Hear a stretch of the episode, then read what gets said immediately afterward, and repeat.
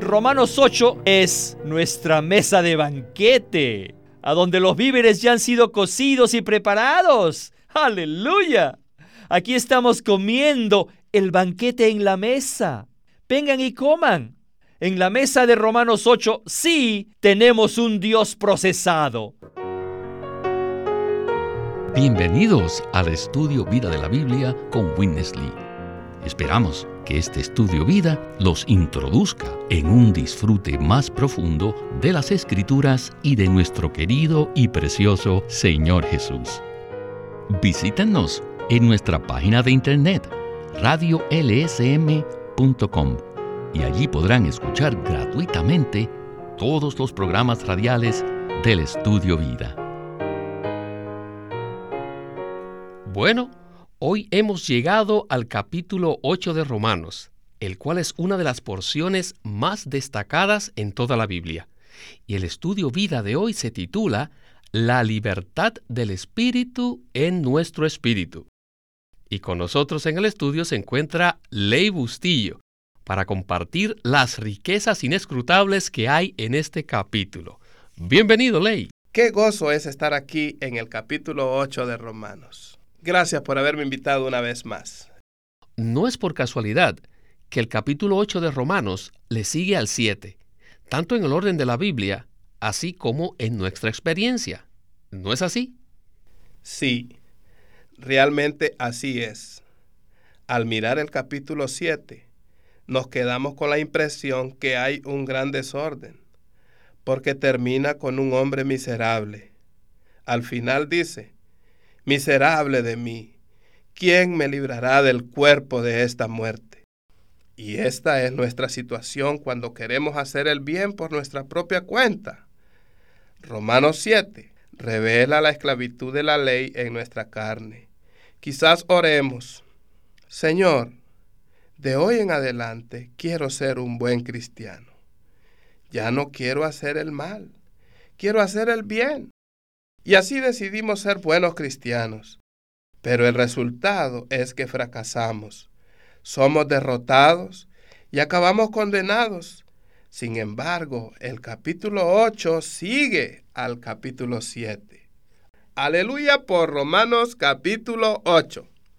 Ahora pues, ninguna condenación hay para los que están en Cristo Jesús así como el capítulo 7 revela la esclavitud de la ley en nuestra carne, el capítulo 8 revela la libertad del Espíritu en nuestro espíritu. Muy bien. Hoy queremos explorar la libertad que nos revela el capítulo 8. Así que comencemos con Witness Lee la primera sección de nuestro estudio vida de hoy. Ahora,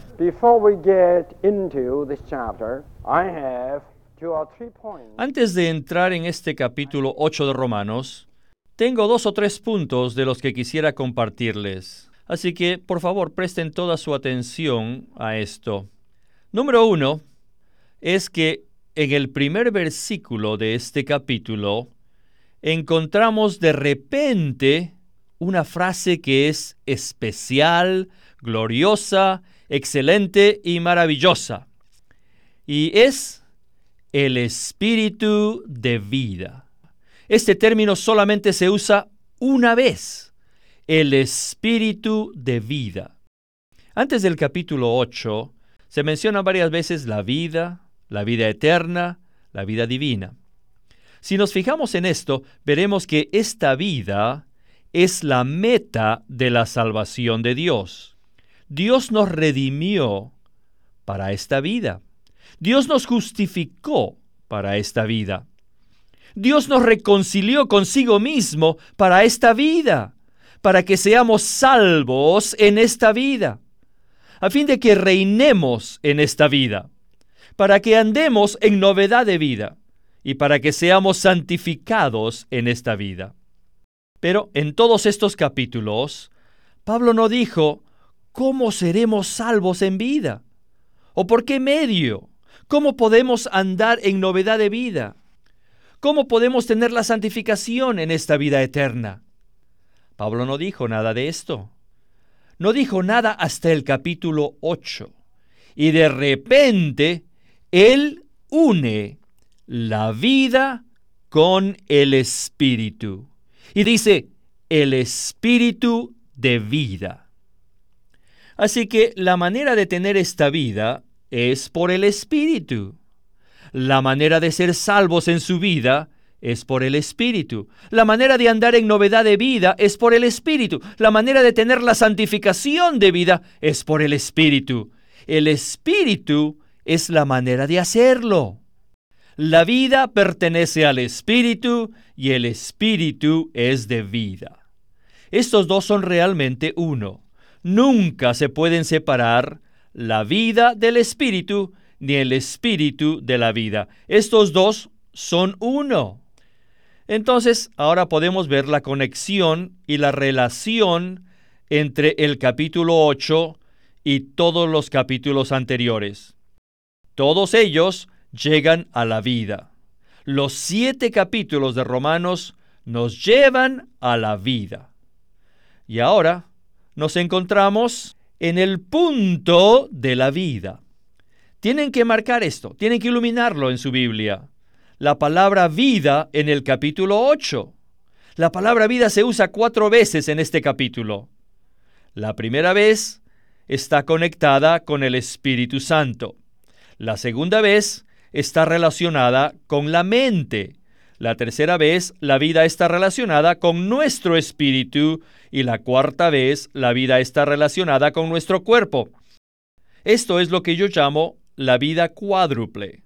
Esta es la vida cuádruple de Dios que entra en nuestro espíritu y lo hace vida y se extiende desde nuestro espíritu hasta nuestra mente, haciendo la vida. Y desde nuestro espíritu esta vida se esparce hasta nuestro cuerpo mortal, haciendo que el cuerpo de pecado sea un cuerpo de vida. Ley. Este capítulo trata del espíritu y la vida. Quisiéramos entonces tomar tiempo para examinar la relación que existe entre estos dos. Pero primero, quisiera hacerle una pregunta sobre esta palabra vida, que repetimos aquí en este programa constantemente. ¿A qué nos referimos en Estudio Vida cuando decimos vida? En el Nuevo Testamento, la misma palabra vida en español tiene tres significados distintos en el griego. Uno de ellos es bios, el cual se refiere a la vida física. El otro es suje, el cual se refiere a la vida psicológica.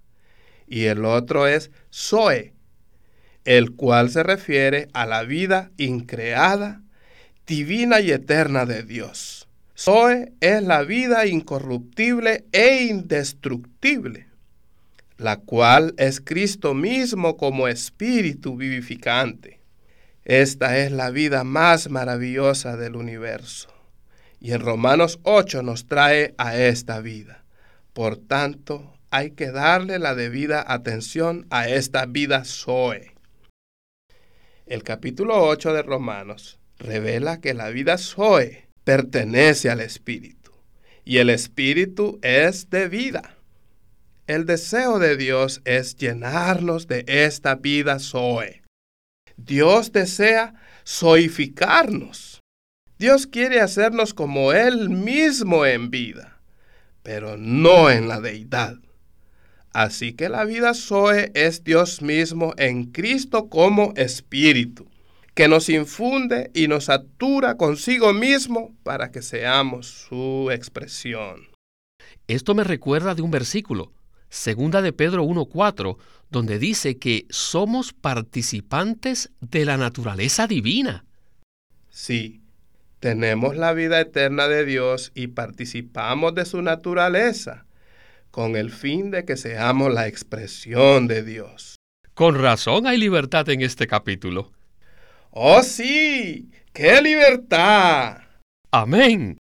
Volvamos entonces a Winnesley. En el capítulo 8, no tenemos solamente el espíritu de vida, sino también tenemos la ley del espíritu de vida.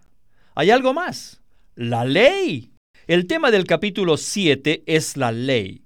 Por lo tanto, el capítulo 8 continúa hablando sobre la ley. Si usted dice ya hay tres leyes, él dice, espérate hermano, aquí hay otra ley.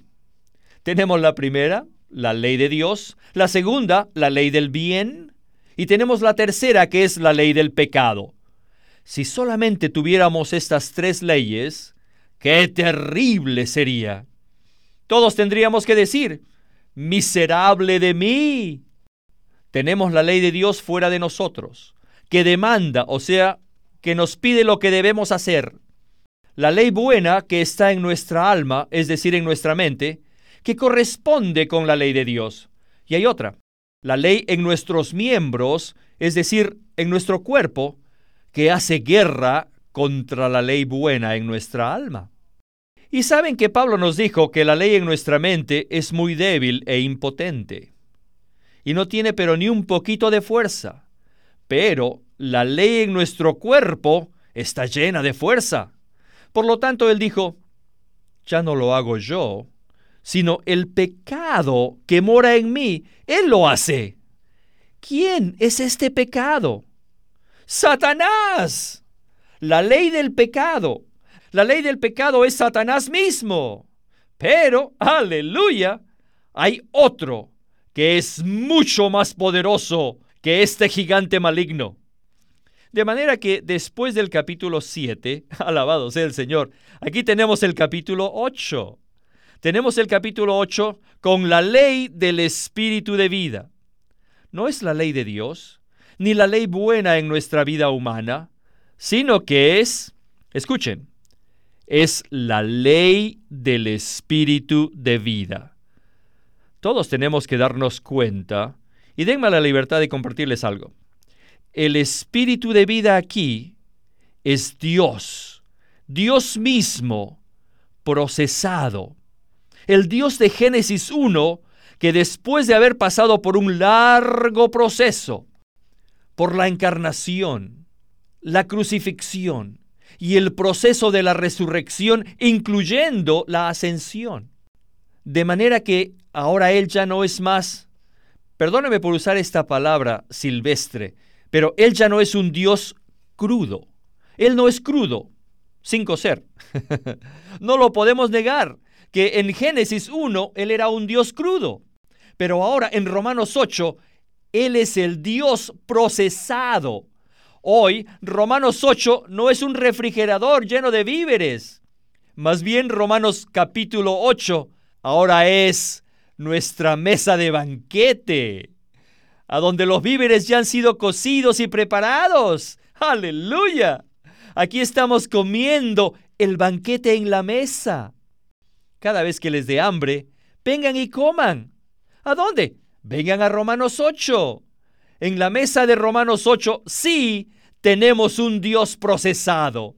Aquí Él no se llama Jehová, ni tampoco el Dios Todopoderoso, sino que se llama el Espíritu de vida. Alabado sea el Señor. La ley del Dios crudo no es nada más que un mandato, un requisito. Sin embargo, la ley del Dios procesado es la ley del Espíritu de vida. No nos ordena, no nos manda, sino que nos suministra. Y todos debemos gritar, aleluya. ¿Por qué? Porque esta ley ahora no se encuentra sobre nosotros, ni está fuera de nosotros, más bien está dentro de nosotros. Y no solo dentro. Más que eso, está en nuestro espíritu. Oh, qué ley la del Dios procesado, que está hoy en nuestro espíritu. Bueno, realmente esta parte del mensaje tiene mucho, pero tenemos que comentar sobre esta cuarta ley que aparece en el capítulo 8 de Romanos, la ley del espíritu de vida en Cristo Jesús. ¿Qué queremos decir cuando hablamos acerca de el Dios procesado? ¿Y ¿Cómo está relacionado él con esta nueva ley maravillosa, la ley del espíritu de vida? En Juan 1.14 dice, y el verbo se hizo carne. También en 1 Corintios 15.45 dice, el primer hombre, Adán, alma viviente. El segundo hombre, Cristo, espíritu vivificante. Cuando Cristo se hizo carne en la encarnación, vivió la vida de un Dios hombre en su humanidad. Murió una muerte maravillosa para resolver todos los problemas entre Dios y el hombre. Resucitó para ser hecho el espíritu vivificante. Ascendió para ser el Señor, el Cristo y la cabeza sobre todo para la iglesia. Nuestro Dios ha sido procesado y consumado y ahora está disponible para que nosotros vengamos y le comamos y disfrutemos el espíritu de vida. Él es el espíritu maravilloso que opera en nosotros como la ley del espíritu de vida. Amén, hermano Ley. Gracias por este comentario. Continuemos con Witness Lee para la conclusión de este estudio vida tan maravilloso. Ahora podemos ver qué personas tan complicadas somos hoy en día. Mírenme, véanme a mí. Aquí está una persona de pie al frente de ustedes con cuatro leyes. Sobre mi cabeza está la ley de Dios que exige. En mi mente está la ley buena que le corresponde y que está de acuerdo. Y en mi cuerpo, ¿qué hay? La ley del pecado que hace guerra. Pero, alabado sea el Señor, esto no es todo. Después del capítulo 7 tenemos el 8 Aleluya. Aleluya. Look at me. Mírenme. In my spirit, En mi espíritu there is faith. Está la ley. ¿De qué? Díganlo. El espíritu de vida. ¿Por qué es que somos tan complicados? Porque ya hemos pasado por tres etapas. Número uno, pasamos por la creación. Número dos, pasamos por la caída. Y tercero, aleluya, también pasamos por la salvación de Dios. En la creación de Dios obtuve la vida humana, por eso soy un ser humano. En la caída, otro entró en mí. ¿Quién es ese otro? Satanás. Él entró en mi cuerpo. ¿Y luego qué? Después de un tiempo fui salvo. En mi salvación el Dios procesado, el espíritu de vida, entró en mi espíritu. Ahora ven, en esta persona hay tres personas. Yo mismo, yo, el yo creado, que está en mi alma, Satanás que está en mi cuerpo, y el Dios procesado, el espíritu de vida, que está en mi espíritu. Solamente soy de tres partes, y cada una de ellas contiene a una persona. Debido a que tengo tres personas en mi ser, cada persona tiene una ley. Y cada persona es una ley. Nuestro hombre natural es una ley buena. Satanás es una ley mala. Y el Dios procesado, el Espíritu vivificante, es una ley de vida. El bien y el mal pertenecen al segundo árbol, al árbol del conocimiento del bien y del mal. Y la ley de vida ciertamente corresponde al árbol de la vida. De manera que, en otras palabras, hoy soy muy complicado. Dentro de mí está el árbol del conocimiento y también el árbol de la vida. De manera que yo soy un huerto de Edén. Aquí está el hombre. Satanás como el árbol del conocimiento y Dios como el árbol de vida. Aquí están estas tres queridas personas. Todos emigraron del huerto del Edén al interior de este pequeño hombre. Hubo una gran batalla en el huerto de Edén.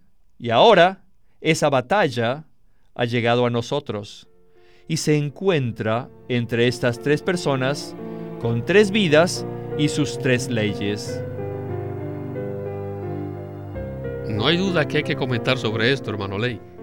Por un lado, suena demasiado complicado decir que somos seres con tres personas, tres vidas y tres leyes diferentes. Sin embargo, podemos corroborar en nuestra experiencia que la batalla que se libraba entre Satanás y Dios en el huerto del Edén ahora se desata dentro de nuestro ser. ¿No es así? Sí, cada uno de nosotros es una miniatura del huerto del Edén. En Romanos 7 vemos la vida satánica. Es muy claro que la naturaleza satánica, el pecado, que contiene una ley maligna, ha invadido nuestro cuerpo y lo corrompió, haciéndolo la carne. Además, en Romanos 7 vemos la vida humana creada. El hombre creado tiene el deseo de ser bueno. Esta es la ley del bien en la mente del hombre creado. Luego, Romanos 8 revela la vida divina Zoe con la ley de vida, que es la ley del espíritu de vida. Así que tenemos esta situación complicada. Hay tres personas, tres vidas y tres leyes dentro de nosotros. La ley del mal y la ley del bien son dos leyes paralelas con el árbol del bien y el mal. En cuanto a la ley de vida, o sea, la ley del espíritu de vida, ella nos trae al árbol de vida. Necesitamos comer el árbol de vida. Esto es vivir por el espíritu, donde está la ley del espíritu de vida. Allí, en Deuteronomio dice que podemos escoger entre la vida y la muerte, pero nos exhorta Escoge pues la vida para que vivas tú y tu descendencia. Hoy podemos escoger volvernos al espíritu que está en nuestro espíritu. Una manera de activar la ley vencedora del espíritu de vida es alabar, diciendo, alabado sea el Señor. Jesús es el Señor. En medio de la alabanza seremos vencedores en esta guerra. Aleluya. Por la ley del Espíritu de vida en nuestro espíritu. Amén, hermano Ley. Alabar es una manera muy práctica y útil que nos ayuda a ser vencedores, lo cual es el deseo de todos nosotros. Gracias por haber estado aquí con nosotros, hermano Ley, y que se repita su visita. Siempre es una bendición estar con ustedes. Gracias.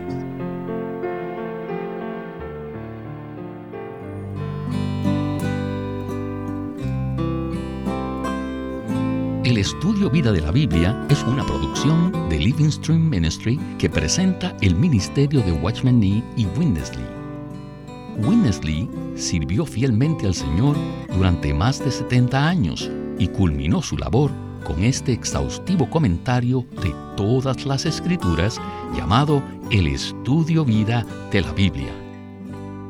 Queremos decir a nuestros radioescuchas, esperamos que obtengan los mensajes escritos ya que contienen mucho más que lo que presentamos en el programa radial, por lo cual les animamos a que nos llamen para saber los detalles con respecto a cómo recibir estos mensajes.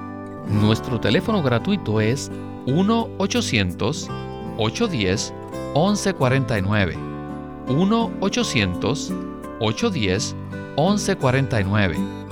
Si desean, pueden comunicarse con nosotros enviándonos un correo electrónico a estudiovida.lsm.org. Una vez más, estudiovida.lsm.org. Además, queremos animarlos a que visiten nuestra página de internet libroslsm.com. Allí encontrarán los libros impresos del Ministerio de Watchman Nee y Witness Lee, la Santa Biblia versión recobro con sus notas explicativas y también encontrarán folletos, himnos, varias publicaciones periódicas y libros en formato electrónico. Por favor, visite nuestra página de internet libroslsm.com. Una vez más, libroslsm.com.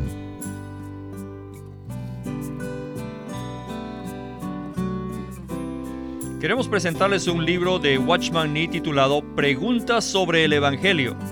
Debido a que en nuestra defensa y confirmación del Evangelio es necesario responder con exactitud a cualquiera que nos pregunte por la esperanza que hay en nosotros, Watchman Nee escribió este libro titulado Preguntas sobre el Evangelio.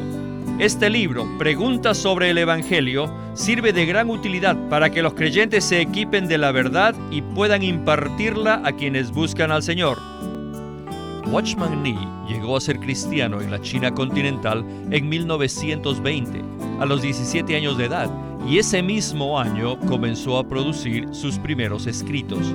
En casi 30 años de ministerio se demostró claramente que él era un don especial que el Señor dio a su cuerpo con el fin de adelantar su obra en esta era. En 1952 fue encarcelado por su fe en Cristo y permaneció en la prisión hasta su muerte en 1972. Sus palabras, sus escritos, continúan siendo una rica fuente de revelación y provisión espiritual para el pueblo cristiano de todo el mundo. Witness Lee nació en 1905 y fue criado en una familia cristiana. A la edad de 19 años fue completamente capturado para Cristo, a quien se entregó incondicionalmente para predicar el Evangelio el resto de su vida. Al comienzo de su servicio al Señor, conoció a Watchman Nee, quien ya era reconocido predicador, maestro y escritor, y con él sirvió en la casa publicadora llamada Librería Evangélica de Shanghai. En 1949, Witness Lee fue enviado por el hermano Nee y sus colaboradores a que saliese del país a Taiwán para asegurarse que lo que el Señor les había dado no se perdiera. Allí comenzó la obra de predicación y publicación, por lo que también experimentó la abundante bendición del Señor. En 1962, el hermano Lee recibió la carga de ir al occidente y fue y se estableció en California en 1965, el hermano Lee estableció el Living Stream Ministry, una corporación sin fines de lucro en Anaheim que oficialmente representa el ministerio de Watchman Nee como el de sí mismo. Este ministerio enfatiza la experiencia de Cristo como vida y la unidad práctica de los creyentes.